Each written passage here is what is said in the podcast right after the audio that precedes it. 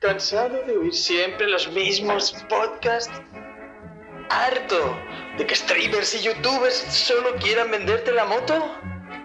Deja de oír esos podcasts soporíferos. Sed bienvenidos a HDP. ¿Eso qué es? Hoy dormimos poco.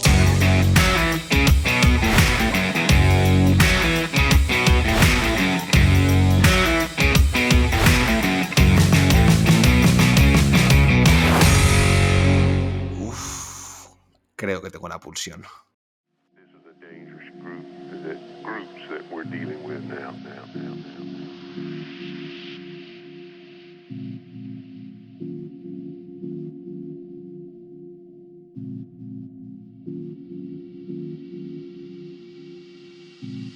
Buenas noches, insomnes, y bienvenidos y bienvenidas un lunes más a Billy de 40. Ese formato maravilloso en el que colocamos la actualidad friki en su justo sitio, su justo y sólido sitio. Y bueno, yo soy vuestro amistoso amigo y vecino Gallín, me pongo a los mandos de esta nave del misterio. Vamos a hablar de, de magufadas y, y locuras de, de la ciencia oscura del mundo. El enigma humano, evidentemente. Y para eso han venido a acompañarme el maestro de la playa triste, Borijo. Extasiado me hallo de vivir en la misma época de la resurrección de Sega. Qué bonito. Qué comienzo más épico, ¿no? No podría ser de otra forma. Estoy que voy levitando. Me siento como cuando en Hereditary eh, el personaje se convierte en Paimon. Así soy. Soy, soy. Tienes a, a Paimon metido dentro, pero es un, es un erizo azul, ¿no? En este caso. Me pongo nervioso. Me estoy poniendo nervioso allí. Vale, vale, vale. Me vale. nervioso. Ya llegará, ya llegará, no te preocupes. Y el remero del amor, el primer fan de Bisbal y miembro de la iglesia de Thomas Mapoter Cruz, Dani. Buenas noches, Mapoter cuarto, por favor. Eh, vale, empecemos bien. Que por cierto, esta Viri es la del 11 del 12, que si sumas 11 y 12 es 23. Es decir, 11 y 12 del 23. Esto es increíble. Esto es increíble. Lunes 11 del mes 12 del año 23. Si sumas 11 y 12, amigos, sí. Otra vez, venga, dínoslo de Otra vez. no nos ha quedado claro. 23. 23. Por eso han pasado cosas. Han pasado cosas muy heavies que vamos a comentar aquí, de las que vamos a ser testigos. Muy bien, muy bien. Veo, veo que venimos fuertes y al final, si seguimos con la numerología, esto sí que puede que sea la nave del misterio. Más misterioso que esto, pocas cosas. Primera vez, uno. primera vez que me pongo a los mandos de la Billy y, y empieza ya rarito esto. O sea, que se vienen curvas, amiguetes. Y nada, eh, pues ya sabéis, insomnes, ¿cómo va esto? Pues cogemos las noticias más noticiosas, como le gusta decir a nuestro editor de KN, de la actualidad friki y las ponemos en su justo lugar dentro de nuestro mueble favorito de IKEA, la Billy de 40. Aquello que más nos gusta se va a la balda 1 o aledaños, aquello que ni frío ni calor, la tibiedad se queda entre una 3, 4 y 5 y a partir de la 5 pues empieza a oler a muerto amigos porque en la balda 7 colocamos lo peor de lo peor, la auténtica basura. O sea, el, el- auténtico, la auténtica descomposición se encuentra en nuestra balda 7. Y dicho esto, vamos a comenzar con esta nueva Billy de 40.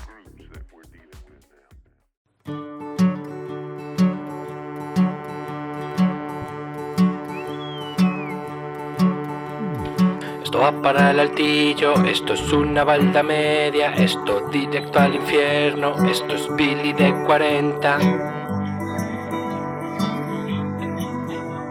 Como en IKEA, en Hoy Dormimos Poco somos amantes del orden dentro de nuestro desorden. Y por eso aquí comienza Billy de 40.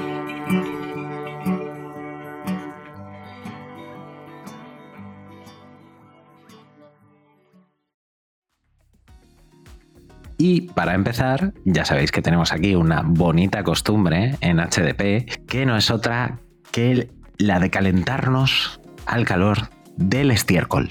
Esta, el- en las culturas nórdicas lleva tiempo utilizándose mucho el calor y las calefacciones a través de residuos orgánicos. Entonces nosotros que somos unos adelantados a nuestro tiempo, pues lo hacemos ya aquí en HDP. Somos, somos bio- biodegradables, podríamos decir. Biodesagradables. Y si hablamos. biodesagradables también. Y si hablamos de cosas biodesagradables, qué mejor que dar paso al maestro Borijo, al maestro de la mega. Decacator. Bueno, he recogido hoy mis mejores libros sobre la biomasa. Me he echado un buen perfume de Eau de Caquet, Te has tomado una cerveza. de Cruzcampo. ah, no, creía que de las de Amourat. De, estas. Ah, Amurán, sí, sí, sí, con Eso, eso. buen fermento láctico. Es interesante ver, compañeros, queridos y queridas insomnes, cómo la tecnología a día de hoy está al alcance de cualquiera. Uf, Creo que esto es- Esa frase. Creo que esto es, eh, año 2023, un hecho. ¿Qué pasa? Que es complicado empezar a relatar esta, esta noticia de mierda, porque desde luego es un caso que no pasa todos los días, es, un- es- es una circunstancia bastante, es bastante peculiar que el Instituto Nacional, Laboratorio Nacional de Idaho, mejor dicho, Idaho en Estados Unidos, va, joder. Idaho, Idaho, sea hackeado. ¿Pero qué me estás contando? Sí, 5.000 trabajadores del Laboratorio Nacional de Idaho están en peligro. Oh my Sus god. datos están a punto, a puntito de ser filtrados a la red. Pero, ¿cómo puede ser eso? Porque un grupo que se hace llamar Hacktivista. Hostia. Parece que el nombre lo ha puesto Dani. ¿Somos nosotros? No, no, no, se, no, se llaman así. No, no, no, no. A ver, no. Es que le, he dado demasiada intensidad. Lo reconozco que es normal que haya fallado. No. El grupo se llama Shit Shack. Pero ¿Eh? es un grupo hack. Shit the Shack. Sé mío. quién escribió la saga de Geralt de Rivia.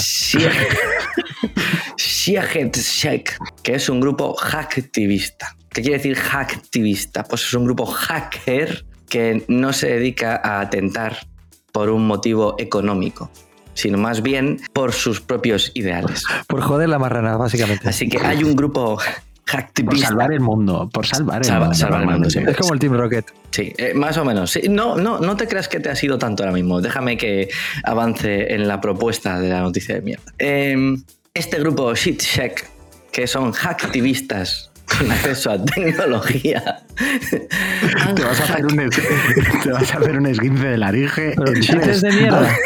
han hackeado el Laboratorio Nacional de Idaho y resulta que son un grupo redoble de hackers furries. Pero, ¿what?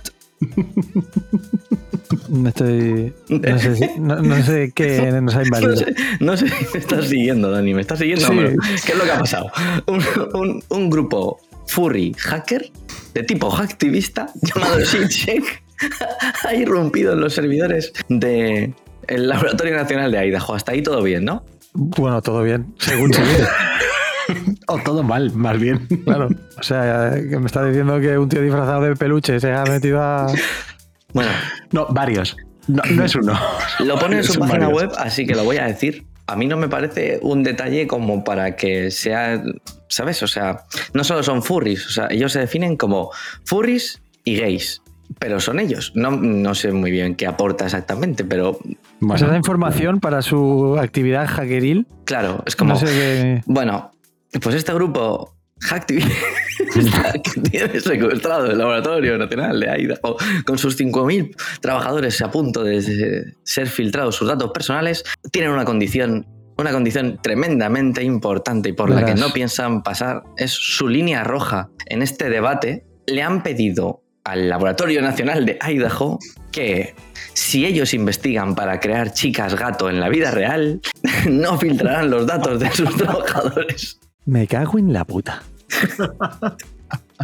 Biden, ya lo digo yo por ti. No negociamos con terroristas. había semanas en las que decías tú, Dani, por favor, humanos, os estáis comportando demasiado bien, no estáis dando nada de juego. Vale, pues se han puesto de acuerdo, no te Sí. preocupes. Sí. Em, Se han puesto de acuerdo, se han disfrazado de peluches, se han comprado un ordenador y ahora exigen tener chicas gato. Exigen la peli de Catch en la vida real. esto acaba de ser tremendamente turbio gracias a este detalle. Sí. Pero creo que no te ha sido demasiado, sinceramente. Pero bueno, a lo que vamos. Eh, básicamente, como esto es irreal y es imposible, ¿Por pues qué? vale. A ver cómo te lo explico. La hibridación entre especies. A lo mejor lo que quieren es. A ver, también ver, sí, exagerando. No, no, no, dale, dale. Pues que a lo mejor lo que quieren es eh, que le cosan a una persona un gato en un lateral. Mm. Rollo siamés. Mm, Un gato Creo que, siamés. creo que es igualmente ilegal, pero o sea, que la investigación genética y eh, coserle animales contra la voluntad del animal y la persona mm, no lo acabo de ver, Dani. Ya, amigo, pero si fueras un trabajador del Laboratorio de Investigación de Idaho, a lo mejor no te parece. Nacional de Idaho. Estaría ya, estaría ya cogiendo gatos con la maquinilla, con la máquina de coser.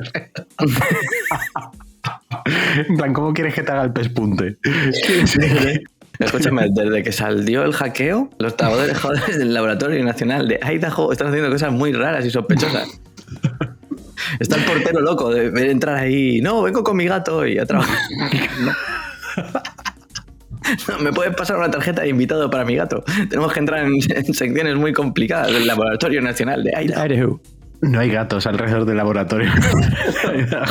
Curiosamente ya no hay gatos. Pues básicamente se lo han tomado como un troleo porque esto es imposible de hacer, lo que viene a decir que da igual lo que hagáis. Hemos, hemos metido con vosotros y vuestros datos van a salir a la luz. Es como el pum, el pespunte. Sí. Buah, y que vamos a. Buah, pues es que si salen los datos de, de John McAllister, mm, trabajador del Laboratorio National of Idaho, A ver, también se te digo una cosa. todo a tomar por culo, ¿eh? Desde luego, lo único que nos vamos a enterar oficialmente que John McAllister se dejó a su hijo Kevin McAllister cuando se fue de viaje. Sí, Eso sí, dos verdad. veces. Además, dos veces, dos veces. O sea, podemos saber que John McAllister es un padre regular. Puede ser. entre regular y malo. Además, buena referencia las fechas que nos encontramos. Pues eh, preciosa referencia. Pues Esos, nada, y- esos activistas son unos animales. Joder. Vale, y con esto eh, damos un portazo y cerramos la noticia de mierda. Y como diría un ludópata, avance. Vamos con la primera noticia, ya de verdad, amiguitos. Y es una noticia que me van a dar a dúo, Borijo y Dani. Porque podéis explicarle un poquito a nuestras oyentes y a nuestros oyentes qué nos traéis esta noche de plato principal. ¿Cuál es el entrecot de la casa? En la madrugada del jueves al viernes Vamos. Ha ocurrido, ha sucedido, se ha perpetrado algo que ha hecho temblar los mismos cimientos del mundo de los videojuegos. ¿Qué estás hablando? Ha ocurrido una gala, un evento, un axioma. Es que esto último no, es que quería decir una palabra que te cagas. No, no, Un simposio. Un simposio. concilio. Un concilio. Un concilio. Un en el externo que- más cloideo.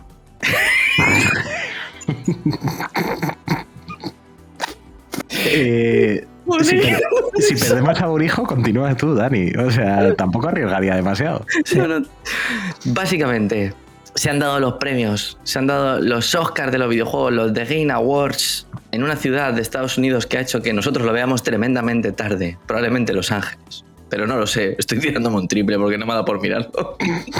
Porque eso no es lo importante. Porque no es lo importante, amigos. Lo importante es todos los premios que se han entregado, a cuál más importante, todos los nominados que también han hecho lo que han podido. Intentaremos molestar. Intentar, no, pero pobrecitos, es que a mí me da mucha penica. Ahora luego lo explicaremos. Pero ha sido una gala a nivel premios espectacular. Y en estas galas hay dos cosas. Los premiados, que se llevan todo el reconocimiento por la labor que han hecho en el desarrollo de X videojuegos. Pero además, estas galas, ¿por qué son famosas? Pues por la increíble volumen de avances, trailers, noticias, anuncios que nos deparan las distintas desarrolladoras, empresas relacionadas con el mundo del videojuego. Así que, para todos los amantes de los videojuegos, esta Billy va a ser una Billy con V de videojuego, porque vamos a traer, por un lado, los premiados y hablar un poquito de la gala en sí, y por otra parte, iremos desgranando un poquito los juegos que más nos han. Bueno, los más importantes que han anunciado y los que además a nosotros nos hayan gustado más. Por otro Muy lado. bien, Muy bien, pues tiene, tiene buena pinta este entrecot. Sí deciros, eh, Insomnes, que en realidad los GOTI eh, ya lo sabéis, que son la antesala de los HDP, que se entregan también a, a final de año, los premios de pulsiones anuales de HDP, que son los realmente importantes, los que en la industria se valoran de verdad. Pero bueno, eh, nos que- queríamos hacernos eco de estos primeros premios del año, que bueno, pues al final también no- nos ayudan un poco a preparar nuestro trabajo. Aunque no sean tan reconocidos en la industria, está bien también. Hay que darles una oportunidad ¿no? a estos chicos. Entonces, eh, si queréis, Insomnes, eh, ¿vais a empezar con los premiados primero? Pues empiezo yo mismo, chicos. Y como ya hemos anunciado, la gala de los The Game Awards y qué nos ha deparado. Pues al final, este, pues como los Oscars, ¿no? Uno de los premios más esperados es el mejor juego del año. Y este año, la verdad que ha estado ultra luchado porque habían eh, seis nominados que realmente, además, seis nominados muy repartidos en las plataformas, que realmente ha sido no sorpresa quizá el ganador, pero que sí que parecía que alguno se podía alzar con la victoria. Y sin más dilación, amigos, el GOTI 2023. Me pidas por el Goti. ¿Sí, no? ¿O no? No, no, no, yo no te voy a decir por dónde tienes que escalar la montaña, amigo. Bueno, pues entonces no. Ahora toma, ahora toma- Ahora, ahora os aguantáis aquí, escucháis todas las otras categorías y luego llegamos al Goti. Me gusta. Tremenda elipsis. ahora, ahora no quiero decirlo así. Vamos a empezar por eh, el mejor juego de carreras o deportes. No, hombre, no, qué broma. Especialmente a mí, un premio que me gusta mucho es la mejor adaptación que se le ha llevado The Last of Us, que es Mm, Nadie la mejor- venir. Sí, una serie, o sea, la mejor adaptación de, de un videojuego que ha sido la serie The Last of Us. Y que Eh, tenemos un magnífico Neon Club en, esta, en la segunda temporada que podéis escuchar, por supuesto. Sí, por supuesto. Luego, eh, como luego se reparten en estos premios para los que no estéis muy familiarizados, se hace por categorías. Es decir, pues el mejor juego de acción, el mejor juego de aventuras, el mejor juego del RPG. Entonces, como nosotros somos unos frikis, eh, vamos a decir las categorías que más nos pican a nosotros. Mejor RPG, Baldur's Gate 3. Sin ninguna sorpresa. No hay ahí, sorpresa ahí, ¿no? No hay sorpresa. Mejor juego de acción y aventura, The Legend of Zelda, Tears of the Kingdom. Tampoco hay sorpresa. Tampoco es sorpresa. Pero es el único eh, premio que se llevó el Zelda, ¿eh? Sí, tío, eso me ha dolido en lo más profundo. Porque soy un fiel defensor de que es un juego espectacular que ha generado mecánicas nuevas en la industria de videojuego. Pero bueno, mejor juego de acción. Este sí que me ha sorprendido a mí. El Armored Core eh, 6, Fires of Rubicon, que es un videojuego de From Software, que no sé si estáis muy metidos en el mundillo, pero From Software, sí, sí, los de los Dark Souls. O sea, eh, sacaron el Den Ring y su próximo proyecto fue este, que es eh, batallas de mechas gigantes. Mm. Así que alucináis. Luego, eh, el, el mejor juego indie de este año ha sido para uno que ya se pasó por aquí, que lo catamos algunos de los insomnes, que es este Cocoon, que no sé si recordáis este juego así interactivo bastante chulo, una aventurilla corta, pues se ha llevado el mejor juego.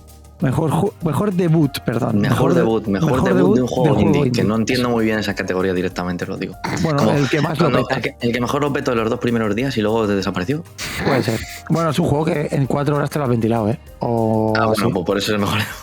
Mejor. Eh, es un debut cortito. Porque el- como juego indie, como mejor juego indie que tenemos, amigos, el Sea of Stars. ¡Ole! ¡Ole! Ah, amigos, que podéis... DKN se lo vio venir, claro. Sí, se lo vio venir Sí, sí, sí, sí, creemos en el plan, claro que creemos en el plan.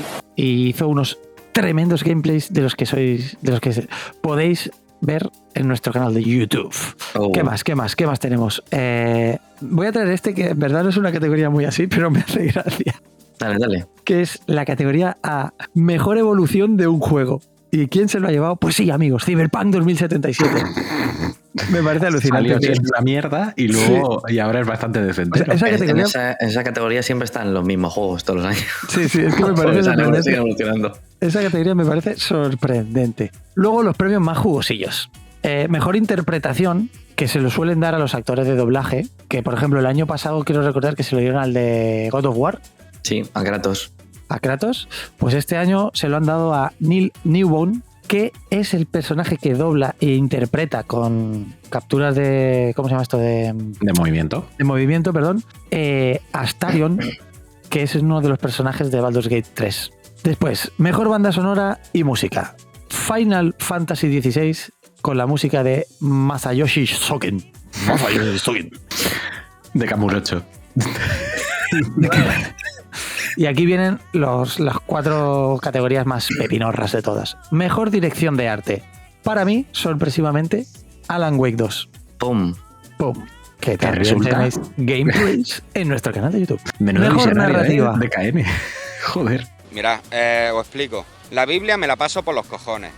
Al Papa me lo paso por los cojones. Al Rey de España no porque es mi padre. ¿eh? Me lo paso por los cojones a todo el mundo. Pero espérate, que sí, que siguió eh, visionando. Mejor narrativa, que es otro de los pesos pesados de la noche, Alan Wake 2. ¡Boom! Sorpresa. Yo creo que sí, bastante sorpresa. Pero por si no teníamos bastantes sorpresas, mejor dirección de juego, Alan Wake 2. Que yo diría que, a pesar de, spoiler, no haber sido el GOTI del año, sí ha sido, eh, Uno de los ganadores de la noche. Diría yo, casi Al final se ha que llevado tres categorías. las tres Tela. Sí, sí. tela. De todas las que estaba nominado. O sea, es lo que ha conseguido Alan Wake 2 me parece alucinante con la temática de ese juego, el tipo de juego que es. Eh, cuando subieron a recoger los premios los- el director del juego, etcétera, etcétera, súper emocionados porque han hecho una apuesta muy heavy por este tipo de juego y aquí está la demostración de que les ha salido bien. Mm. Y por último, redoble de tambores, editor, Una polla. Mejor juego del año 2023, Baldur's Gate 3. Sorpresa entre comillas porque, amigos, estaba nominado a Mejor Juego del Año junto a Baldur's Gate 3, Legend of the Zelda Tears of the Kingdom, juegazo, Super Mario Bros. Wonder, que también es un juego muy potente, Marvel's Spider-Man 2, Resident Evil 4, este remake que han hecho, o el Alan Wake 2, este que se ha llevado tantos juegos. ¿Pero qué dice? La verdad que yo no recuerdo un año donde haya habido tan buenos juegos nominados a- al GOTY del año. Estaba muy peleado, estaba muy peleado. De de hecho, no sé si había estado tan peleado ningún otro año que han hecho esto. O sea, esto es, no es lo habitual. O sea, lo, lo habitual es que cuando sale el Zelda Tears of the Kingdom ya digas, es el GOTI. De hecho, Es en marzo, pero es el, es el GOTI. es que de hecho así ocurrió, porque de hecho cuando salió, salió este, el Zelda, todos teníamos muy claro, yo me incluyo, en que esto iba a ser el GOTY sí o sí. Pero es que nos han desbancado. Porque también aquí no está Starfield. Alguien está tomando un poquito de partido por el juego, ¿eh? Un poquito. Sí, es que no está Starfield, pero también, o sea, es que salieron muchos buenos juegos. Este año 2023 han salido muchos juegos importantes, eh, bestias, pero es que Baldur's Gate ha arrasado con todo. Que Así por que, cierto, ho- hoy eh, también tenéis un gameplay de Ah, Baldur's sí. Gate 3 en el sí, canal. amigos, ¿queréis ver a un manco? pues vedme a mí haciendo gameplays de Baldur's Gate. Disponible en vuestro canal preferido de YouTube. Genial. Y ahora que habéis resumido los premios, ¿cuáles han sido las mayores sorpresas para vosotros y qué esperabais? Lo más sorprendente de todo es que la gala fue la hostia. Y me Ole. esperaba una puta mierda. Como todas las, las galas del, del Diego de los últimos años. Eso me parece, el- con diferencia, lo más sorprendente de todo. Que fue una gala fetén. O sea, no, no creo que le vuelva a salir otra así. O sea, sería increíble que se repitiera. ¿Y por qué específicamente? Lo primero es que es verdad que es complicado hacer este tipo de gala porque al contrario que los Oscars, que aunque bueno, se intentan llamar los Oscars de los videojuegos, no estás solo repartiendo premios. Es que te dan- es una gala de tres horas y media en la que también tienes una segunda parte que no haces más que anunciar juegos uno tras otro, uno tras otro. Y durante estas galas suele haber mucho momento valle. Estos últimos años había muchísimos anuncios de lo que le daba los dineros al Geoff, pues ya, que si colaboraciones con Amazon, mierdas de Netflix, móviles, etc, etc, etc, etc, que te cortaban muchísimo el ritmo. Y al final, si haces eso y encadenas 3, 4 juegos que de normal ya dices tú, uff, este juego, bueno, vale y tal, pues pierde la atención. Todo eso, si encima habían juegos mucho menores y a lo mejor las World Premiers, estas que le gusta tanto llamarle al señor Dorito, no eran tan interesantes como él se cree en su cabeza que estaban siendo, pues en general daban de sí unas galas bastante aburridas de ver. Que dices tú, de estas que se te hacen eternas. Y dices tú, bueno, pues mira, ya me lo veo en YouTube en un resumen. Y yo esta noche, yo es que sí que lo vi, se lo comenté hasta a nuestro editor, le dije, no, me voy a la cama, lo veo en la cama y si me quedo soba, pues no pasa nada. Y empecé viendo el pre-show, porque estas además no solo está el show, sino que antes tienes como una media hora en la que meten los premios menos importantes. Todo el tema de los eSports y tal, pues la chica mumaja te va diciendo, ha ganado tal, ha ganado tal, ha ganado tal, ha ganado tal. Y pues ahí están, si se están guardando los anuncios importantes para el show, pues lo normal es que el pre-show ya sea la mierda de la mierda. Y dice, bueno, yo me pongo el pre-show y tío, si me quedo sobado a los 10 minutos, me quedo sobado. Increíble remedio para el insomnio. Pero es que el pre-show fue maravilloso. O sea, los premios siguen siendo pues lo típico, mejor juego familiar, que es el que se llevó el Super Mario Bros. Wonder. Sí. No son premios que digas tú, joder, pues no es el GOTI, no te lo van a anunciar ahí ni de coña. Pero los anuncios de juegos, que luego hablaremos más del tema de anuncios, fueron tan buenos y esa fue la premisa global durante prácticamente toda la gala, que probablemente es, y cuando se le ha criticado aquí yo mismo a Geoff diciendo que cuando hacía el Summer Game Face diciendo que iba a ser el nuevo E3, que no hacía falta que existiera el E3, y yo aquí he dicho por activa y por pasiva, si esta mierda va a ser el E3, prefiero que vuelva el E3 de la forma en la que vuelva, sí que te digo que lo que hizo ayer fue lo más parecido a vivir un E3, desde hace mucho tiempo. Totalmente. También, Estuvo muy a la altura. Y también decir por qué está, o sea, lo que nos has preguntado, Gallín, em, también es verdad que este año se han dado grandes videojuegos y los anuncios que han traído este año es que han sido anuncios eh, muy potentes. Así que también ha ayudado eh, al, al- ruido que se ha generado estos anuncios de, de- y, que el, y que la industria del videojuego está quizá en unos años eh, buenos, por así decir. Porque te encasquetas un año en el que ninguno de los grandes estudios esté sacando nada o no saque su, su joyita y seguramente la gala se resiente. En cambio, hemos tenido juegazos este año y que con poquito que, que hicieran trayendo anuncios nuevos, como así ha sido, luego han habido pesos pesados que han presentado proyectos importantes. Aunque no han dado mucha información, que ya lo iremos comentando, estaba Hideo Kojima ahí acallando un rumor que llevaba, o sea, eh, años mm, forjándose. No sé, entre Y otros. ha sido, ha sido una gala además que incluso en sí misma ha habido momentos que se ha tomado poco en serio, lo cual es, es bueno. El primer premio, el de, del show, del show como tal, lo salió a dar el que ha dicho Dani que ganó el, el premio a mejor, mejor performance, el mejor actor de doblaje del año pasado, el de Kratos, y el año pasado se tiró 8 minutos de discurso. Mm, 8 minutos de discurso. Y este señor iba diciendo, bueno, pues aquí estoy y tal, no sé qué, no sé cuánto. No os preocupéis, que no voy a estar ocho minutos aquí dando la tabarra, no sé qué. Le tiró además, además le dijo una buenísima, que dijo, bueno, eh, quiero que sepáis que en mi discurso, una vez más, el año pasado fueron ocho minutos, lo que dura más que la campaña del Call of Duty de este año. Y la gente, ¡buah, tío, lo que acaba de soltar! Que por lo visto puede ser, no se va demasiado. Y luego el, actor diciendo, bueno, pues otra compañía con la que no voy a trabajar en mi vida. Activision.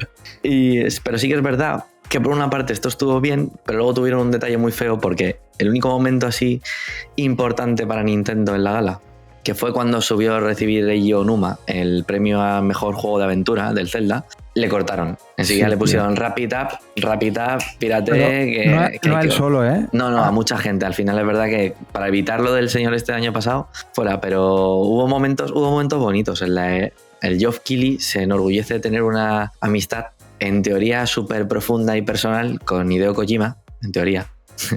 Pues nos hace creer a todos que es así.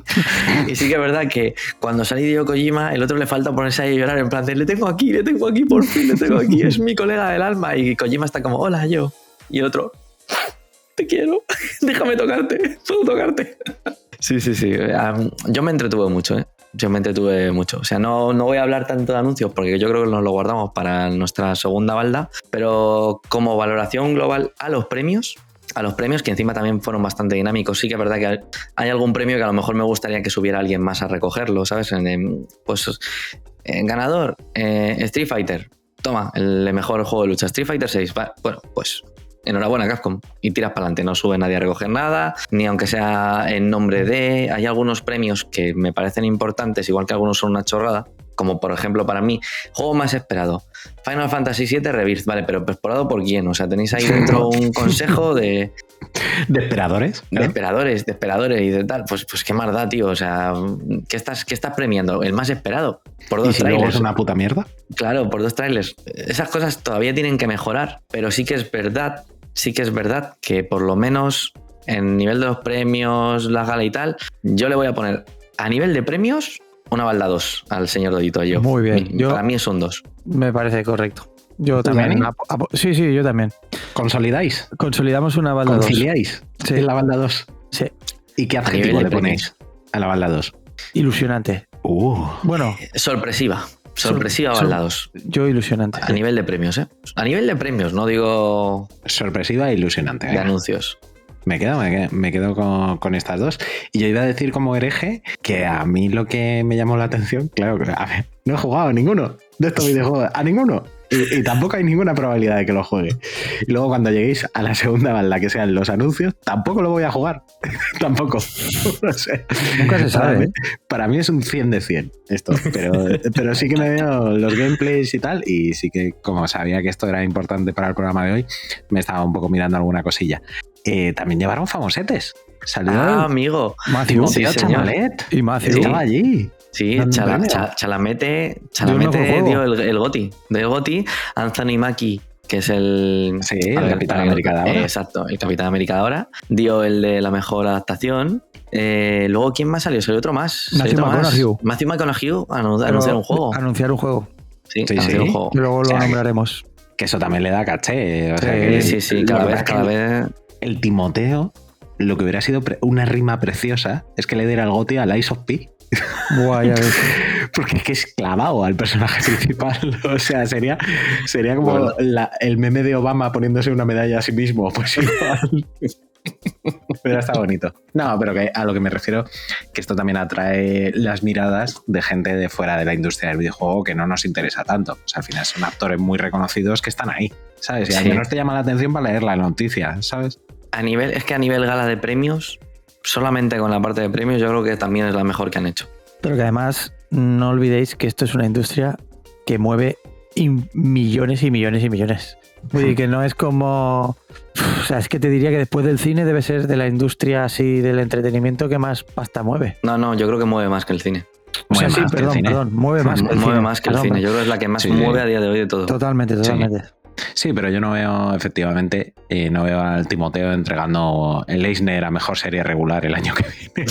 Ya la verdad es que no lo sería veo. increíble, ¿eh? también sería increíble. Sí, sería gracioso, pero no. Y eh, bueno, pues cerramos la primera baldita de los GOTI. Y para desengrasar un poquito, yo vengo con noticias, eh, noticias del mundo de los cómics. Vamos. Hey Kids Comics. Y os vengo a hablar de ni más ni menos que Mar Millar. ¿Alguien no conoce? ¿Alguien no conoce a Mar Millar? No sé, en persona no. En persona no, ¿no? En persona no. Bueno, pues este guionista británico, eh, afincado en Estados Unidos, eh, aunque va mucho a Escocia, según dice él, eh, pues esta semana ha sido noticia por dos cosas. Dos cositas. Millarverso. ¿vale? El Millarverso, efectivamente. El Millarverso, bueno, si, si sabéis de Mark Millar, pues se hizo muy famoso colaborando con las eh, grandes editoriales, sobre todo con Marvel, donde desarrolló conceptos como Civil War o The Ultimates, eh, que cambiaron el mundo de superhéroes como lo entendemos a día de hoy. Y bueno, previamente eh, había trabajado, por ejemplo, en Authority, la última época la hace él. Bueno, muchos buenos cómics dejó en las grandes editoriales. Y luego llegó a un punto en que era un tío muy famoso, que hacía cómics muy rentables y que no sacaba el suficiente dinero de la industria o lo que él consideraba que era lo suficiente. Entonces se fue por su cuenta, le fichó Image y Image y generó su propio microuniverso que lo dio en llamar Miller World, en el que además incluía un acuerdo con Netflix, o sea, como el que le tenían precomprado todo lo que hiciera Miller para desarrollar proyectos audiovisuales. Fruto de esto, y antes de la entrada de Netflix, ¿qué salió, por ejemplo, que le dio muchísimo dinero a Miller, a Mar Millar? Kikas. Kikas, esas dos películas que, que tuvieron mucho éxito a nivel, tanto la crítica las dejó bastante bien para ser pelis de supers, como el público respondió bastante bien a ellas, pues son y nacen de los cómics de Mark Millar dentro de este Millar World. Otro ejemplo que os traigo, Kingsman. ¿Os gustó me esa saga? Sí. Bueno, sobre todo la primera está muy bien, la segunda Sí. un poquito más me, y la, la de Kingsman y el Círculo de Oro, pues mejor no la veáis, y si podéis, pues no os acerquéis. Pero también franquicia multimillonaria, otra franquicia multimillonaria. Llega al Mirar World, llega a Netflix, y le producen la serie Jupiter's Legacy, uno de, lo- de las series de cómics más ambiciosas de Miller. Y no pasa de la primera temporada. O Oh, nadie lo vio venir tampoco. Veniendo de Netflix, tampoco. Bueno, y algún otro fracasito que han tenido, pero la cuestión es que Miller es un tío que es muy rentable y además generan conceptos que son fáciles de adaptar y que son muy comerciales. Entonces ha sido noticia esta semana porque va a mudar el Miller World. Ojo. Ojo. Y estos son muchos millones. Y muchas IPs con muchos millones detrás. Y lo va a, mu- la- lo va a mudar a la editorial Dark Horse. Otra editorial más o menos Oh. independiente que de forma más o menos reciente, eh, hace unos añitos ya, pero había perdido la franquicia de Conan, ya no tenían los derechos de Conan, que esto le dio muchísimo dinero a Dark Horse durante unos años, y bueno, pues se cogen al bueno de Milar y a todas sus IPs. ¿Qué significa esto? Que todos los trabajos que ha hecho de las grandes editoriales pasan a ser propiedad de Dark Horse. ¿A qué no? Bueno, propiedad a nivel distribución. Propiedad intelectual siempre serán de Mark Millar. Y eso se refiere que va a volver a publicar Jupiter's Legacy, va a volver a publicar eh, Kick-Ass, va a volver a publicar Kingsman y además todo lo que publique Mark Millar a partir de ahora. ¿Qué tiene Millar entre manos? Pues la serie que está haciendo, por ejemplo, con Jorgito Jiménez, Nemesis, eh, la serie que está haciendo con Pepe Larraz y, por supuesto, el evento este que lleva preparando tiempo, que es el Big Game, en el que va a juntar a los personajes de todo el Millar World y les va a poner a darse de hostias. O sea, muchos millones y mucho por venir. O sea, Qué dice que en bueno. 2025 va a sacar series sin parar. ¿Vale? Madre mía. Entonces, Dark Horse, pues fenomenal fichaje. Yo qué sé, eh, yo qué sé qué decirte. Pues han fichado a, a un top. A un top. Mr. Bayets. A Mr. Bayets, efectivamente. Pero Mark Miller es un tío inquieto. Entonces, eh, entonces no podía parar, no podía parar. Y esta semana, pues eh, un librero especializado americano, o sea, lo que sería un, un dueño de una tienda de cómics que tenía ahí su canal de YouTube y sus cositas, pues sacó un vídeo eh, diciendo que, que, bueno, que el mundo de las editoriales es una mafia y que le obligan a tener en su tienda cómics que él no quiere tener. Porque están hablando de temas que no venden, que no venden. Adivinad por dónde iba este librero. No me quiero aventurar. He hablado al principio, he hablado al principio de que esto era la nave del misterio y como, como le gusta ahora ¿Cómics de cocina? ¿De a? Iker Jiménez hablar en su programa de misterio que ya no es misterio. Go bro, go woke, go broke. Oh, red, ¿cómo es? ¿Cómo es esto? Red, white and blue. Está de un internacional que no me... Pues eso, que si hablas de otras etnias, otras identidades sexuales o otras, otras creencias, pues que tus cómics no van a vender. Entonces que este librero pues no quiere vender los cómics, por ejemplo, de Miss Marvel, por poner un, un ejemplo tonto, y que Marvel le, le obliga. Le obliga a tener esos cómics ahí puestos y a venderlos, porque si no, no, no le traen los demás. ¿Y cuál fue la reacción de Mark Millar? Decir, Bueno, no sí, her- sí, hermano, estoy contigo, estoy totalmente de acuerdo. ¿Really? Hace tiempo que los cómics están demasiado politizados. Ojo, ojo, Ojo. Authority Ojo, y The Ultimates. pero O sea, el señor que ha escrito estas dos cosas tiene los santos cojones ahora de decir que los cómics están demasiado politizados. Y que él lleva tiempo también pensándolo de las grandes editoriales. Y que por eso están bajando las ventas. no será. se- Seguro que es por eso. Segurísimo. Y que va a venir él a solucionar esto. No, no, no él, él no tiene ningún. Él quiere billetes.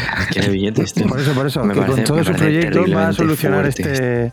Con todos Sí. sus proyectos y su, y su renovado interés por la cultura del cómic, va a renovar, va a solucionar este problema. Sí.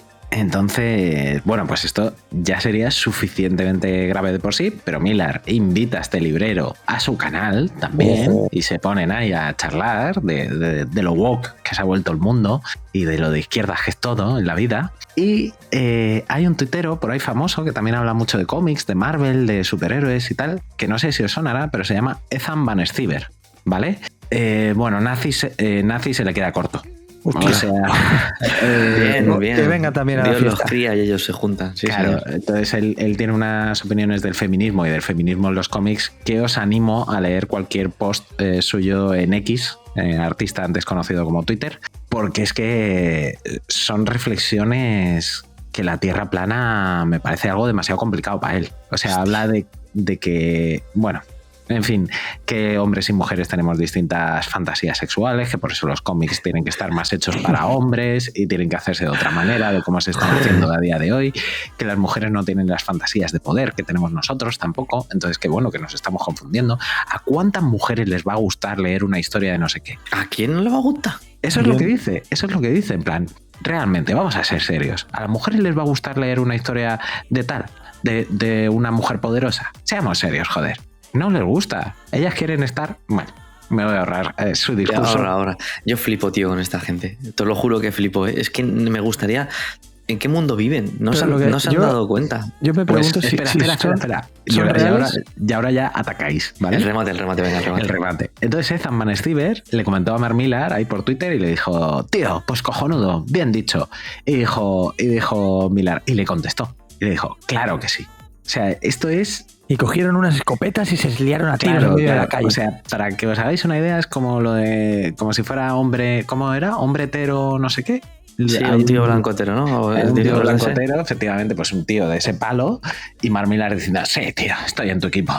Yo sí, que, yo sí que me los imagino, ¿eh? como acaba de decir Dani, como en el capítulo de Simpson que se van a cazar para curar la posible homosexualidad de Bart. Esta gente te cura las cosas con escopetas, tío.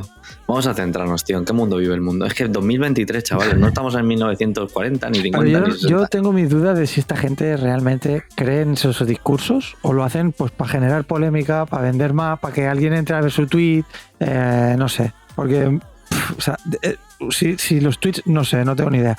Si los tweets que son como los que tú has dicho, ¿a quién le va, a quién, o sea, interpreto que a, las mujeres cómo le van a gustar historias de, de superhéroes, de no sé qué? Tío, no sé en qué mundo vive esa, eh, esa persona, en qué burbuja o en qué... No lo entiendo, no lo puedo entender. Entonces, yo solo lo puedo entender en el momento en que dices, quiero ganar dinero y la única manera de que me conozcan, porque no soy, no tengo ningún interés eh, por mí mismo, es generar este tipo de polémicas. Que no Sí, lo pero- entiendo pero de Mar Millar- Millar. Claro. Eso es. No lo entiendo de Mar Millar, lo entiendo del Tranquibraskis ese que has dicho, pero de, de Mar Ethan Millar- Van Stiver.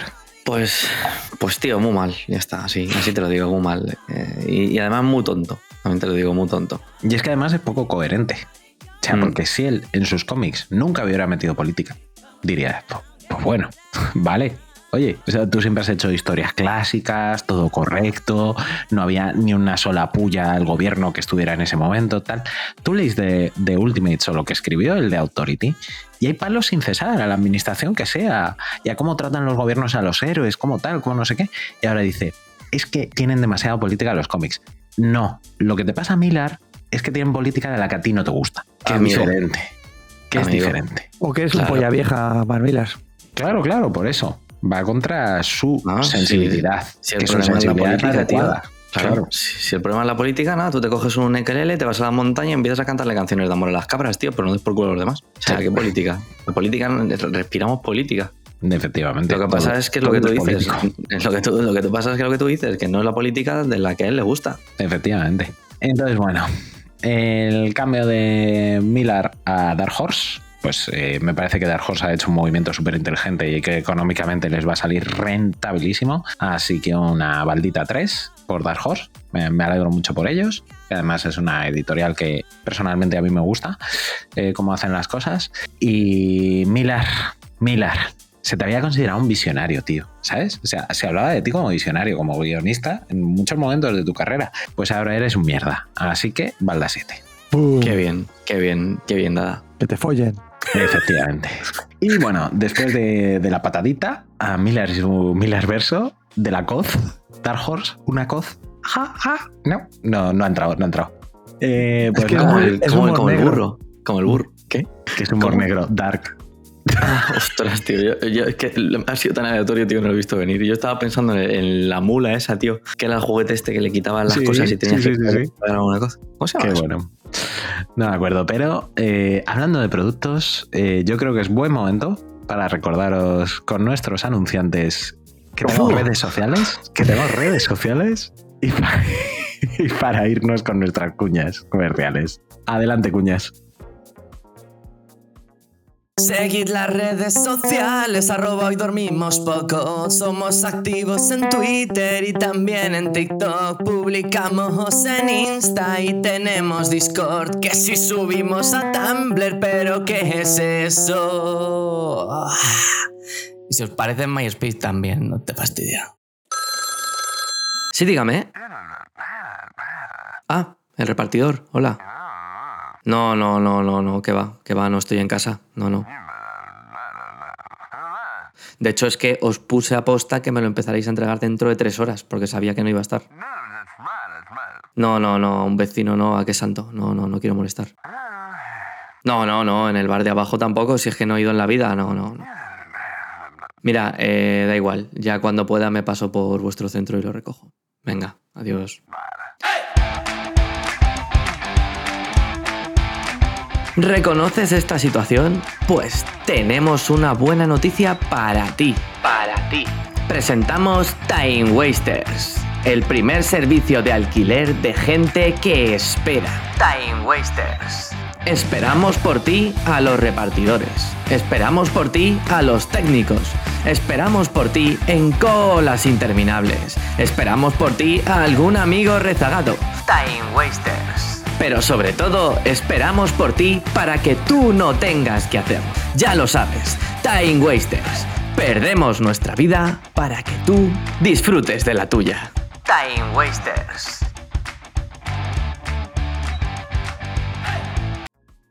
Y volvemos de la pausa, volvemos de la pausa y volvemos a los GOTI, como no podía ser de otra manera, porque los maestros Dani y Borijo nos, habrían dejado, nos habían dejado con la miel en los labios de hablarnos también de todos los anuncios que habían visto durante la gala, tanto aquellos más importantes como aquellos que a ellos les han pulsionado, les han calentado un poquito. Así que, adelante, Borijo, cuéntanos un poco de los anuncios.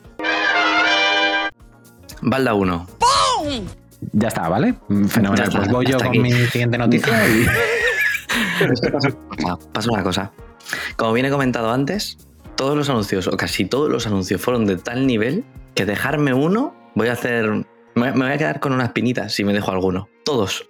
En el pre-show, en el show, y no sé si hubo post-show porque ya estaba sobando. Pero voy a hablar, voy a tirar la piedra más grande ya mismo porque no puedo más. Necesito soltarla, ¿vale? Necesito soltarla. El renacer de Sega. New Energy.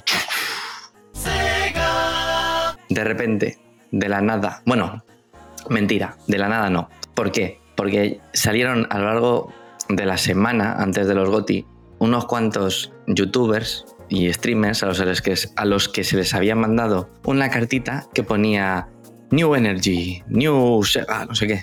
Y dijeron, bueno, pues guay, pues eso dejaba entrever como que no te podías perder lo que iba a pasar durante la gala de los GOTI.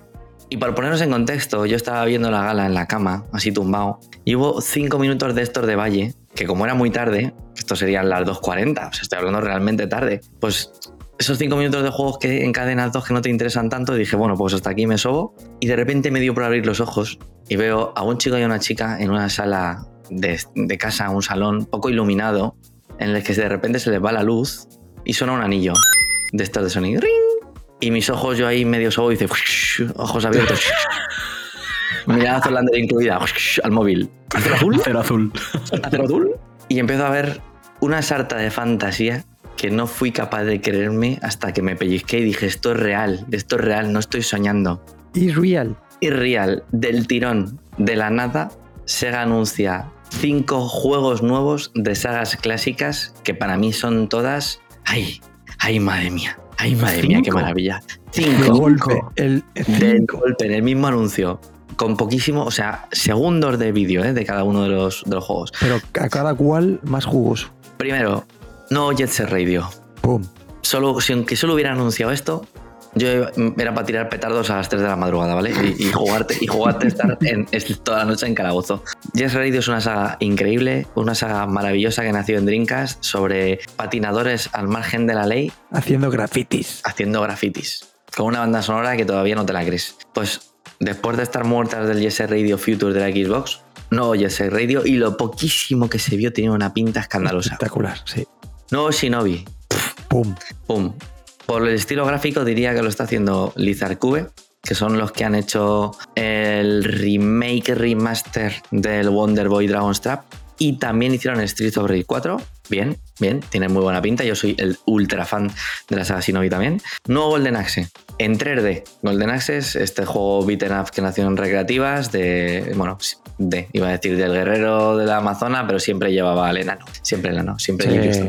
Pues en 3D. O sea, esto es una saga que hace no tanto que tuvo un anterior juego, porque tuvo uno en Play 3, pero era terriblemente malo. O sea que vamos a ver qué tal esté. Y luego también sacaron un Crazy Taxi. Fua, fua, ¿Cómo va a caer eso? Sí, sí, todos van a caer. Una saga maravillosa, super arcade, en la que tenías que recoger eh, clientes y llevarlos en el tiempo que ellos te decían al, al lugar de destino. Muy loco, muy loco, muy, muy, muy arcade. No sé cómo lo van a hacer. para Súper traerlo- divertido. Sí, eh, evidentemente también. ¿Cómo lo van a hacer para traerlo a esta época y que siga siendo bueno? Y luego acabaron con un Streets of Rage nuevo también.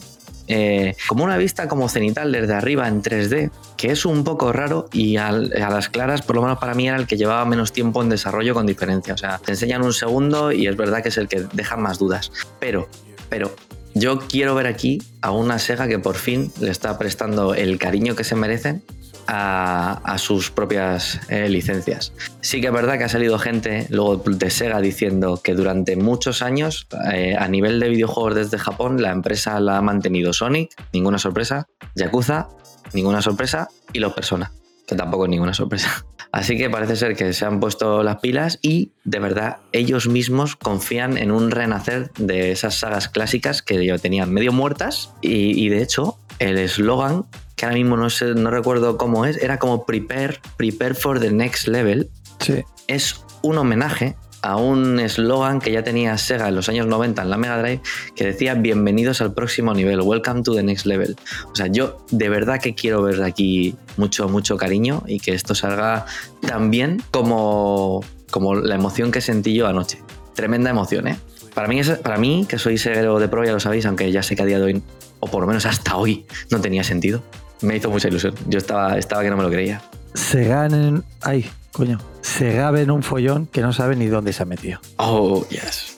Oh, yes. Sí, amigos, pues este hasta aquí finaliza el espacio patrocinado por Sega.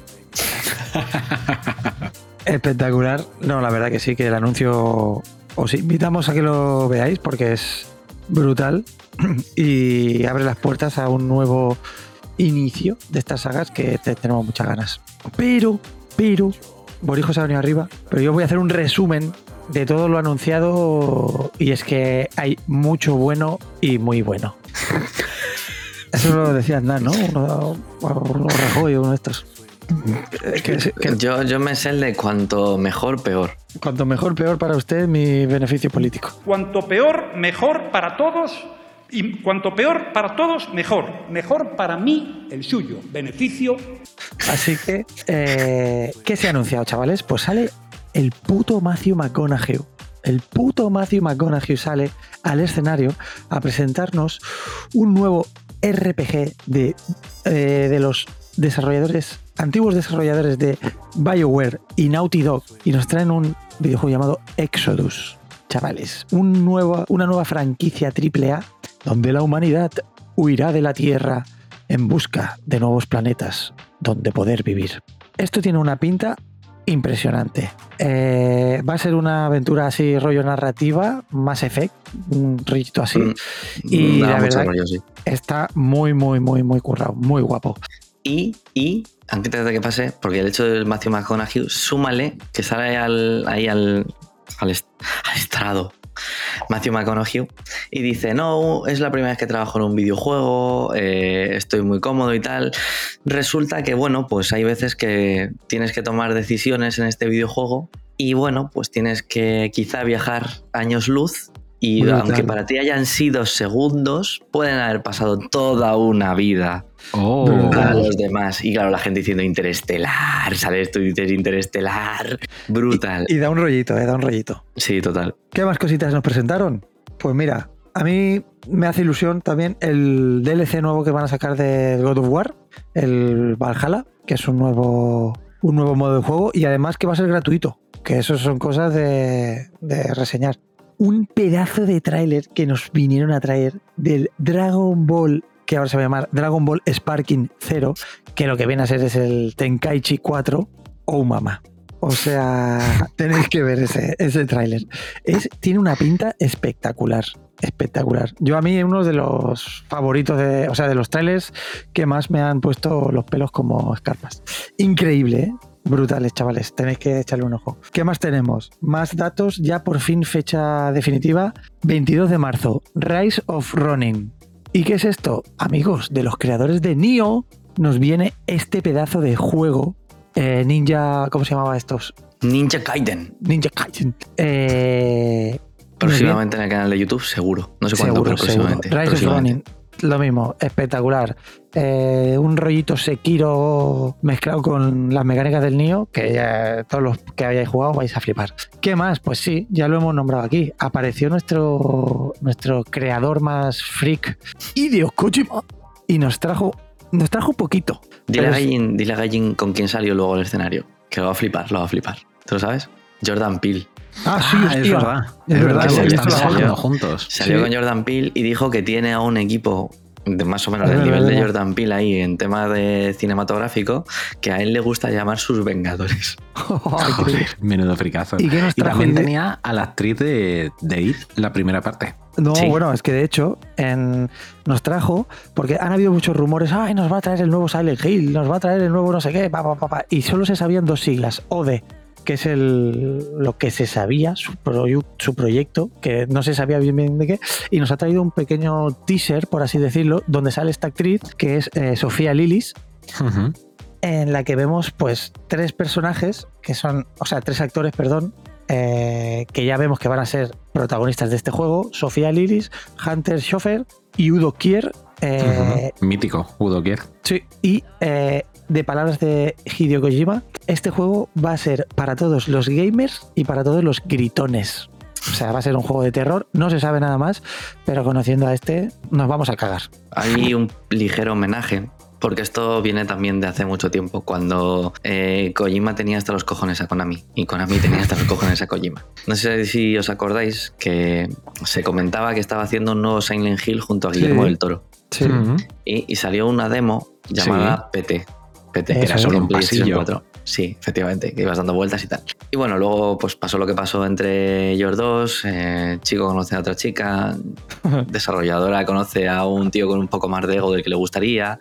Todas estas cosas, todas estas cosas. Y la entrada que hizo, de hecho, Hideo Kojima eh, era muy similar al inicio de la demo, el del de salir de la puerta y todo. O sea, están haciendo homenaje clarísimo. La demo se llamaba PT, hay dos letras que son OD. Yo creo que se está resarciendo ahí un poquito de lo que le pasó. Sí, sí, sí. Estuvo muy gracioso. Eh, ¿Qué más juegos nos han anunciado, amigos? Buah, si os digo. No, no, no os lo digo, os los hago. Os. Escuchad.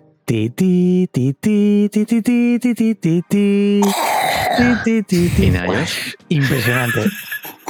Porque vamos a volver a la isla Nublar, la primera isla, de la mano de la doctora Maya Yoshi, para sobrevivir en un juego basado en el mundo de Jurassic Park, de la primera película. Es espectacular, chavales. Yo salió esto y dije yo, lo quiero ya. O sea, lo quiero Mm. para ayer.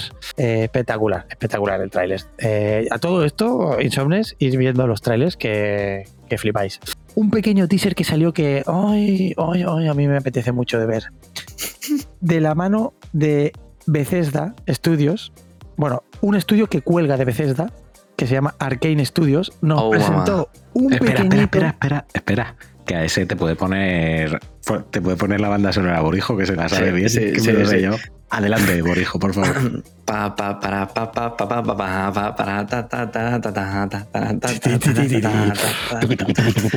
Sí, amigos. una cosa que parece que sí que va a salir de... Blade. Pues sí, se presentó un pequeño vídeo, muy cachondo además, de Marvel's Blade, que es curioso que salga por parte de, de y que además, eh, empresa comprada por Microsoft. Es decir, es posible que este, Mar yo no, no lo tengo claro, pero que sea exclusivo.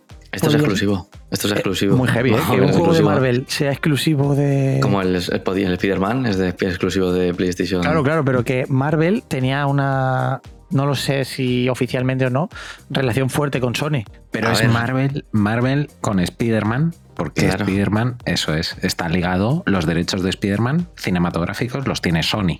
Entonces Sí, sí, los de- pero el personaje también estaban ligados a Sony en los videojuegos. Eso es. Ahora el resto de Marvel.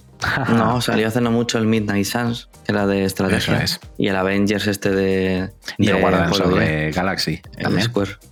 Claro, correcto, también de Sí, Square. Y al final, lo curioso a mí de este anuncio de Blade, lo que realmente a mí, que yo no soy fan de Blade más allá de la primera película, que es la única que realmente me gusta. La segunda, la, la segunda de Guillermo del Toro a mí me gusta también. Y no le acaba de entrar. Pero el tema está en que lo curioso, yo no conozco nada del personaje más allá de esto, es que va a ser ambientado en París. ¿Esto, esto, es, ¿Esto es posible? ¿Esto es habitual? ¿Esto es un tío viajero? Es un tío viajero, sí, sí, sí. Vale, sí. vale, vale. Ya Bueno, por de hecho, si, curiosidad, ¿eh? si recuerdas en la primera película, acaba en Rusia. Ah, la claro, la escena, segunda, ¿verdad? la escena en- antes de los Rusia. títulos Es verdad, verdad. es una discoteca en Rusia. O sea, Es Blade cierto. es el. Bueno, Blade, para los que no les conozcáis o las que no le conozcáis, aparte de las películas, es un personaje de Marvel que surgió en la serie mítica de Mark Wolfman y Jim Collan de La tumba de Drácula. Y era el cazador de vampiros oficial en nómina del universo Marvel.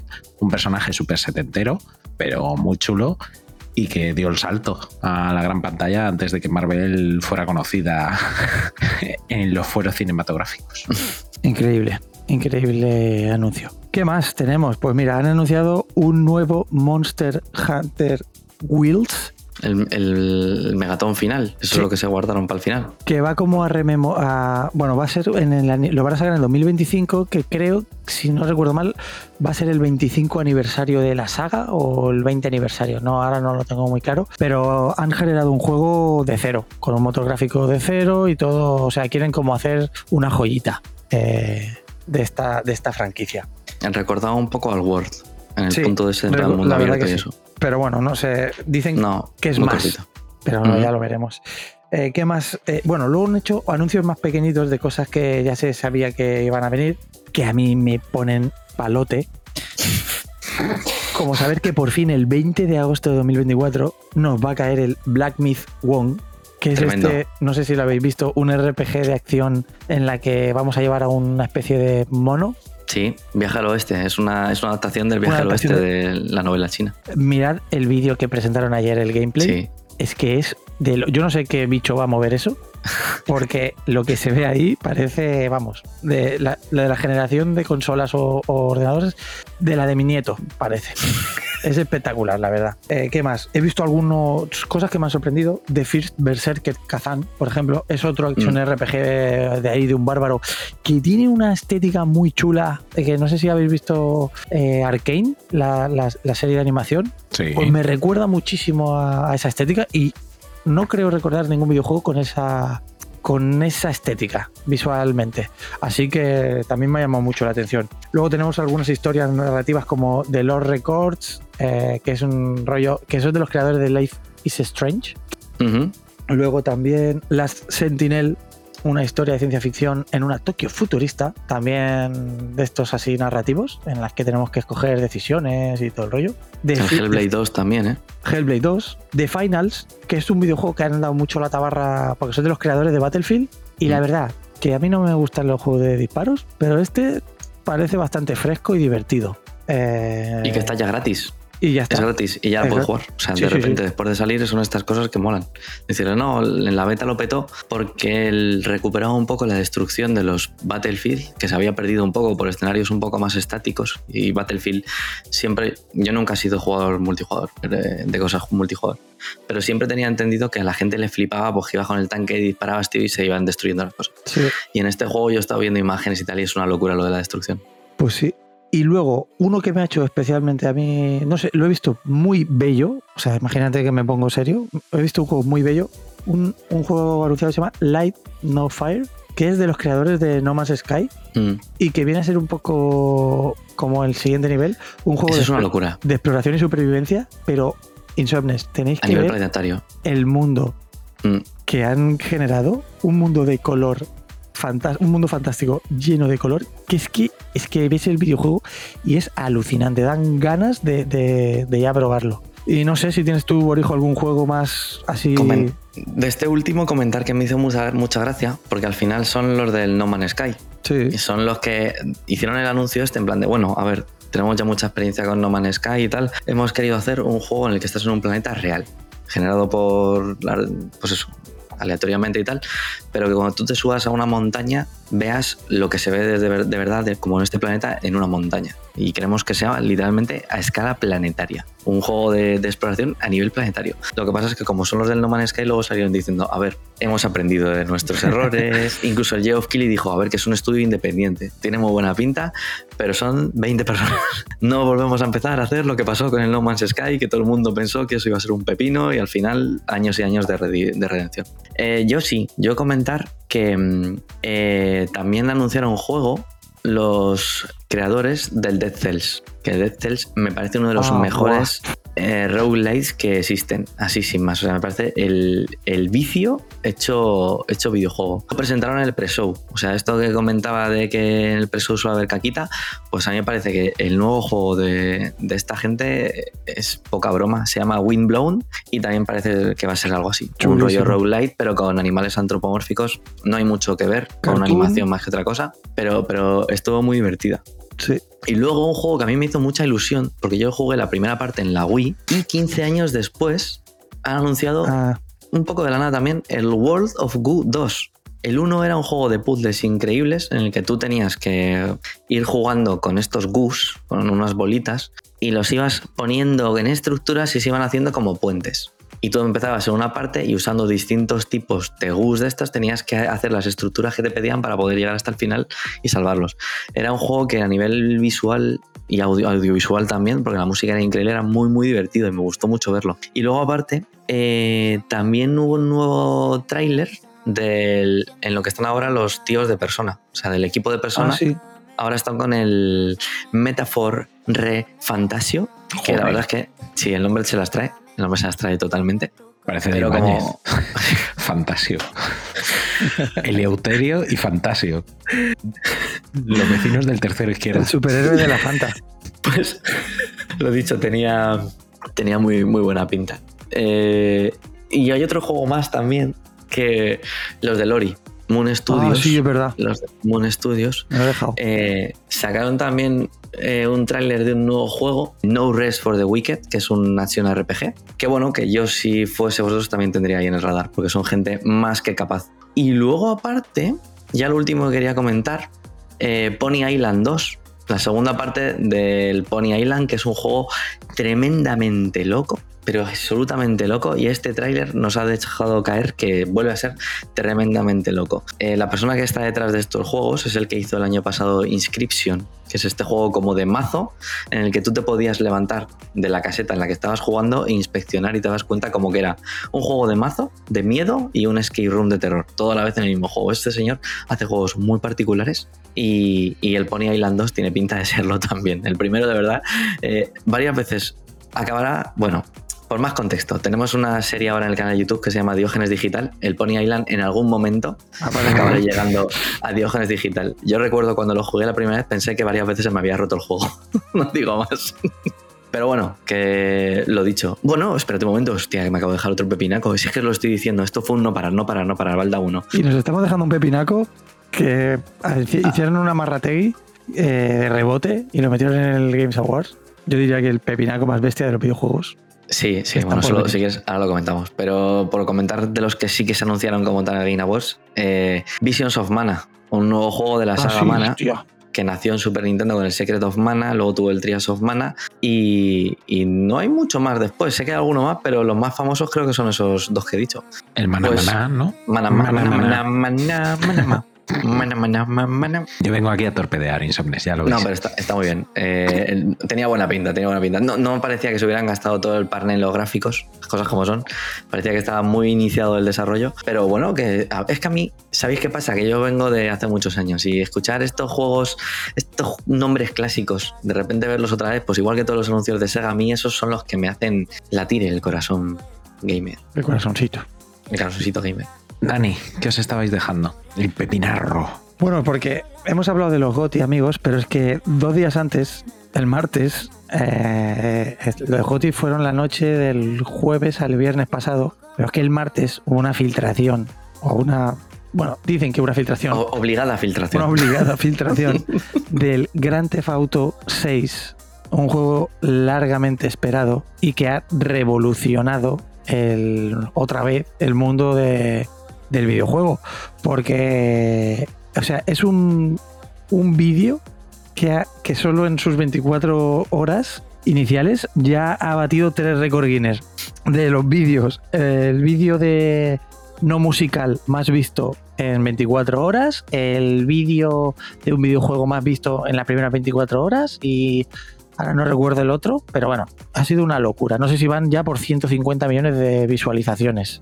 Eh, o sea, es una locura. Y si veis el vídeo, es alucinante. El nivel visual que, que parece ser que va a tener este videojuego es, es de locos. Yo cuando empecé a ver el vídeo, de hecho me pensaba que era una película. O sea, no llegué a ver, o sea, eso que Muy lo ves de abuelos, ¿eh? Y Sí, cuando sí. ves las repeticiones dices, ¿ha marcado gol igual? No, pero es que al principio, me- o sea, no estaba atento y vi el vídeo y digo, "Ah, mira, Grande Foto 6. Y al principio pensaba, esto lo han hecho los fans o así, así rollo. No, no, el- es que es espectacular. Otra cosa cachondísima, que en el vídeo no sé si dura un minuto y medio. eh, es brutal porque han cogido todos los. Rockstar ha cogido todos los memes de internet de. Creo que es. eh, Florida. de Florida Eso de cosas, de sucesos, eh, yo que sé, un, un cocodrilo en una piscina, un tío desnudo regando las plantas, eh, una señora con dos hachas. pues todo esto sale en el videojuego reflejado, riéndose, y es espectacular la ciudad. La acción nos llevará de nuevo a Vice City, la- que ya jugamos en. eh, que ya lleva su nombre, Grand Theft Auto Vice City. No sé ni cuántos años hace que salió. Y vamos a volver a esta ciudad, pero bueno, una ciudad renovada, espectacular. Y se sabe de momento que la historia vamos a ser, o sea, va a ser una especie de Bonnie and Clyde, donde vamos a llevar a una pareja, una chica y un chico, que va a ir asaltando establecimientos, bancos, etcétera, etcétera. Y eso va a ser como el guion principal de, de la historia. Así que es espectacular, Insomnes. Darle un vistazo porque es que lo ha reventado este, esta filtración.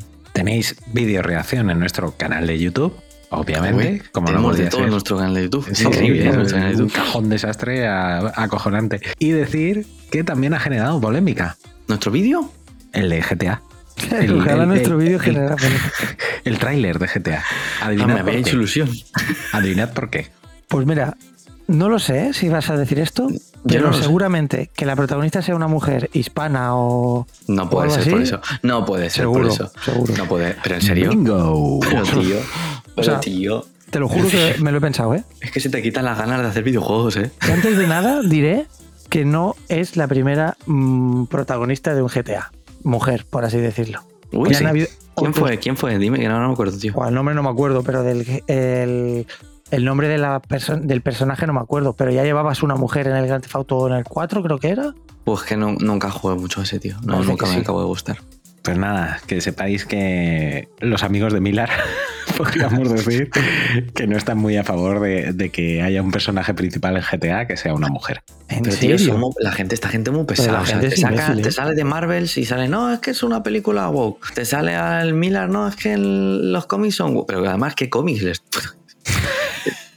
Vamos a ver. Es que. Y, y ahora no, es que. el Luci- Pero tío, pero tío, ¿qué, ¿cuál problema tenéis?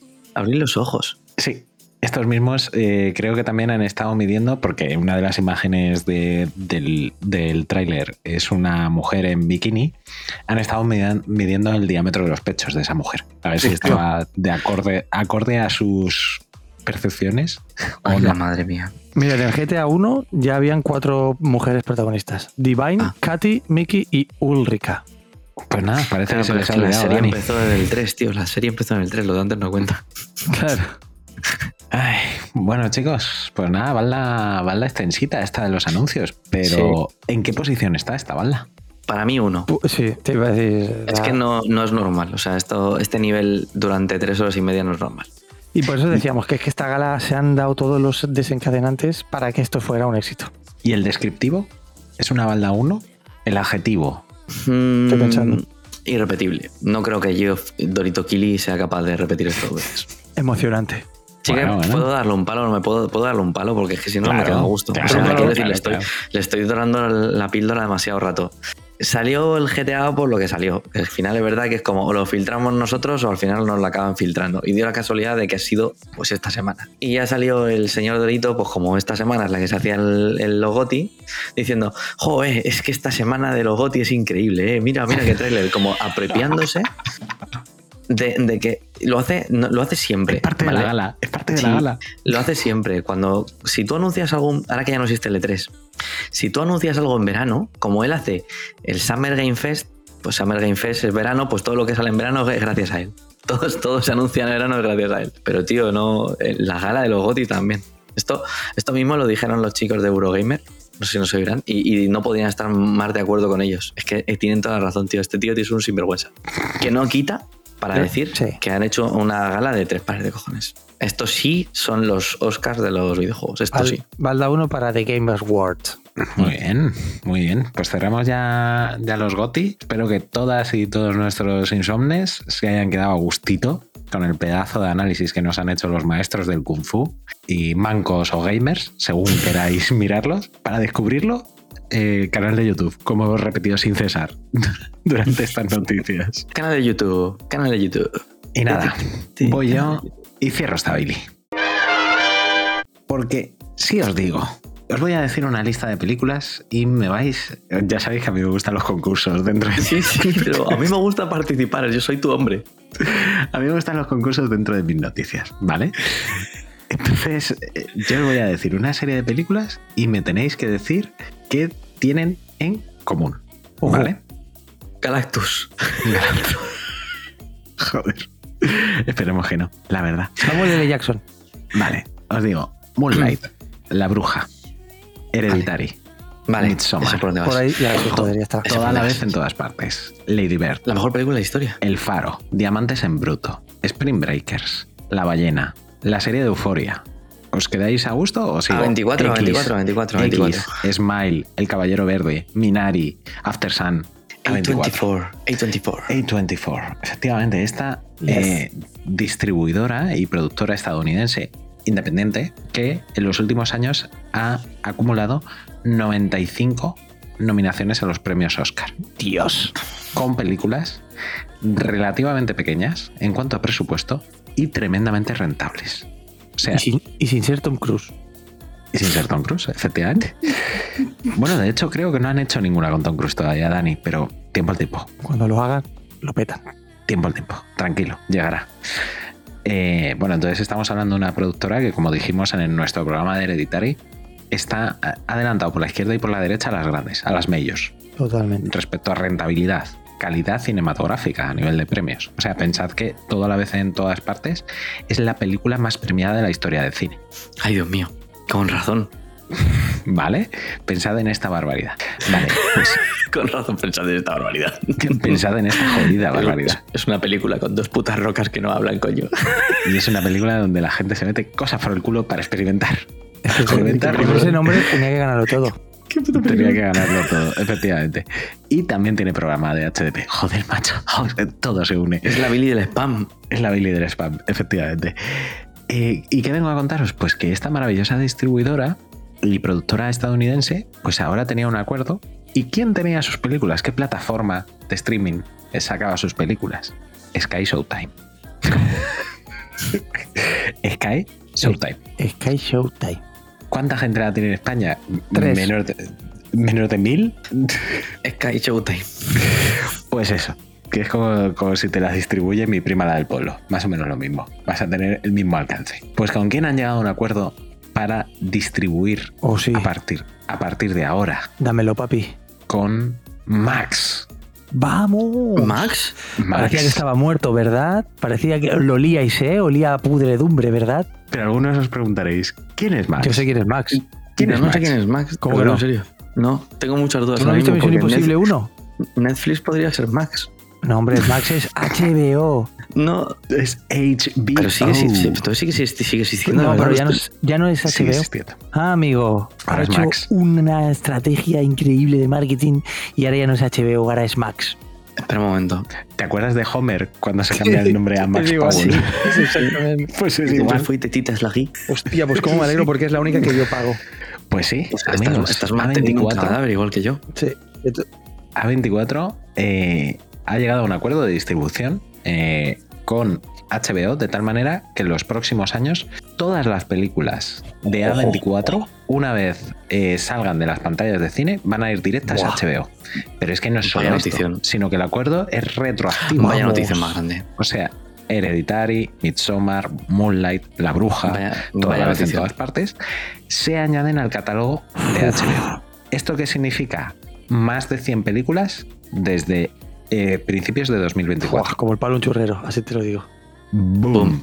Boom. Esto es Esto es un Una noticia en toda regla. increíble. Mira, m- Sí. uf, vaya, vaya fin de semana es que eh, de- además- de, de desenfreno voy Y, a y vivir. es que además veíamos, veníamos mm, anunciando en esta Billy, en esta no, en las Billys anteriores, que HBO se estaba perdiendo todas las licencias de, de, Sí. pues de, de casi la totalidad de sus series más icónicas. Así que esto es como un- Estaba, estaba vendiéndolas, Sí, vendiéndolas sí, a. Netflix. Por ejemplo, lo hablamos de la serie animada de Batman, producto a de dos Warner, metros bajo tierra. que es uno, a dos metros bajo tierra, a Netflix.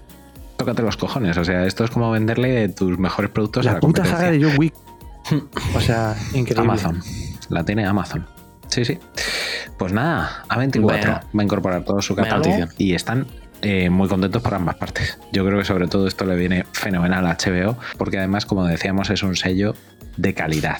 Y HBO lo que siempre ha vendido no era, no produzco mucho, pero todo lo que produzco es eh, bocato Y di es cierto. cardenale. Pues nada, vamos a ver si, si les ayuda a revivir un Tú poco sabes, a HBO. acabas de, es que acabas de arrojar tanta luz a mi futuro próximo gallín. Que no sabía si, no sabía si Renovaciones renovar Netflix o plataformas, qué. ¿no? Acabas, acabas de, acabas de, es que me lo estaba planteando tan fuerte, pero es que acabas de, acabas de iluminar mi camino. Sí. Tú, como fiel adorador de la obra de Ari Aster, Sí, Bo ahora mismo va a una salir- película que, que lleva salir en HBO. perdida completamente desde que se estrenó en cines y la vieron tres personas, las tres horas que dura, y que yo estaba diciendo que no saldrá en alguna plataforma o que sea y no quería salir en Sí. ningún lado. A lo mejor ya estaba en Sky Showtime y yo nunca me enteré, pues puede ser también.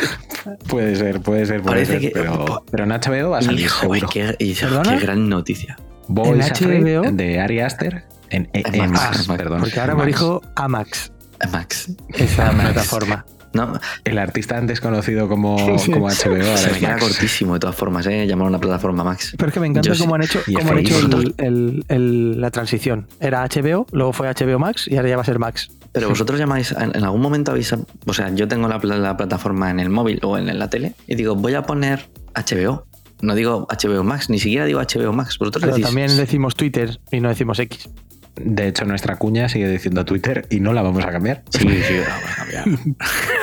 No, porque con X no rima nada. No se puede cantar nada con X. X. No, yo, yo no que pretendíais que siguiéramos cantando en las redes sociales. Por supuesto, Yo, siempre. yo reconozco Una canción alegra el corazón. te quiero, bonito. quiero, Max. Buah, me encanta. lo que tú me Es que con HBO no hacer hacías nada. cadáver, ya no hueles mal. Max. Increíble HBO, me encanta, que es la única que pago porque Bueno. de todas las demás soy una lacra de algún amigo familiar. Pues a la. eh, a los desfibriladores de A24 sobre el cadáver todavía caliente de HBO, le pongo una baldita, una sólida, Muy bien. Porque creo bien. que es unir dos marcas que significaron y ahora una significa calidad. Así que vamos a ver si, si revive un poquito el Perfecto, no cadáver. le puedes pedir Max. Madre mía. Empezamos, empezamos el final de la Billy que me está recordando a Andrzej Sapowski y sus problemitas. Así que vamos a cerrar la Billy antes de que nos volvamos todavía un poquito más locos. Eh, Dani, despídete de tus amigos, como siempre dices. Pues sí, amigos. Eh, 11, 12, 23. Esta Billy ha sido la Billy, de- la Billy con V de los videojuegos. La Billy motorista del infierno infernal. Eh, muy contento de estar aquí con vosotros, de traeros esto que tanto nos calienta el corazoncito de los videojuegos. Os emplazamos a la próxima Billy y a todos nuestros podcasts, a todos nuestros vídeos, a que nos persigáis por la calle, fotos, todo, todo. Lo queremos todo de vosotros, Insomnes. Mm, Sois nuestra gasolina. nuestras baldas unos. Así que nada, me despido y no durmáis, no durmáis que, que tenéis que seguir despiertos consumiéndonos. Esa última parte un poquito más gore, pero, muy bien, muy bien, Dani. Sí, sí, sí. Bori, ¿qué quieres decir? Esta ha sido una Billy especial para ti Sí, también. Es la Billy del, Sega. del 11 del 12, que es 23. Que si lo piensas, es 23. es una 23, y, sí, sí. y si lo piensas mucho, 3 y 2 son 5, que son los juegos que ha anunciado Sega en los GOTY. Al final sí que era la nave del, mi- del misterio. Fíjate que lo estaba diciendo al será al principio. revés, es ages, edades. Sí, sí. Y ya está. Pero, y si lo piensas todavía más, eh, aunque tú creas que acabas de descubrir el multiverso, como el quien de repente dice, hostia, que Roma al revés es amor.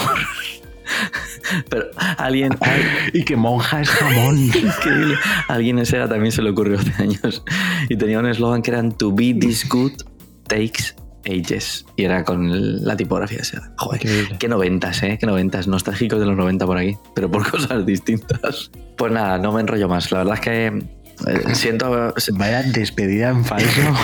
siento, siento haberle taladrado aquí a Gallin la cabeza con todo esto de los GOTI, pero creo que la ocasión lo merecía. Y además luego me ha calentado Ay. cuando ha empezado a hablar de, de, así que hemos cerrado un círculo. Sí, sí, sí, yo venía a desengrasar y a, y a Sí, calentaros. Eh, porque decir, decir Insomnes que yo haya sido por primera vez anfitrión en la Billy de 40 en la que menos podía aportar en mi puñetera vida, no es casualidad, porque era o esto o poner de presentador un ficus. Entonces por eso he venido yo hoy. Y dicho esto, que esa es mi coletilla, igual que la de Dani, sí, amigos, la mía es dicho esto. eh, os deseo que paséis una excelente semana, que disfrutéis de todos los contenidos que os tenemos preparados y sorpresas, y que hoy hemos hablado mucho de los GOTI, pero como decía antes, se acercan los verdaderos premios del año 2023. Los PA, pulsiones anuales. Oh, yes. Y sin más, jugad muchos videojuegos, hoy más que nunca. Leed muchos cómics y libros. Ved muchas series y películas. Pero sobre todo, no os durmáis, insomnes. Pues ya lo tenemos. Ya los GOTI. I got, got de tener. Ya puta, chaval. Ahora hacemos chistes de mierda en otros en varios idiomas.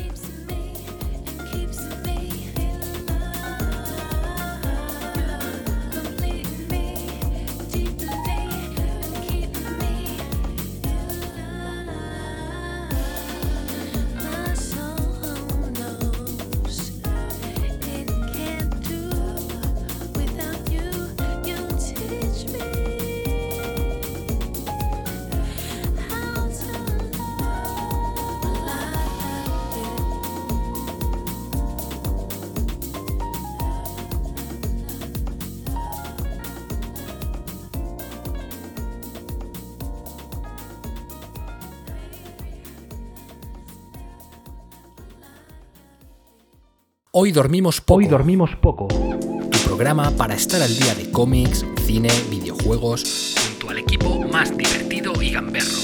No te duermas insomne y prepárate porque hoy dormimos poco.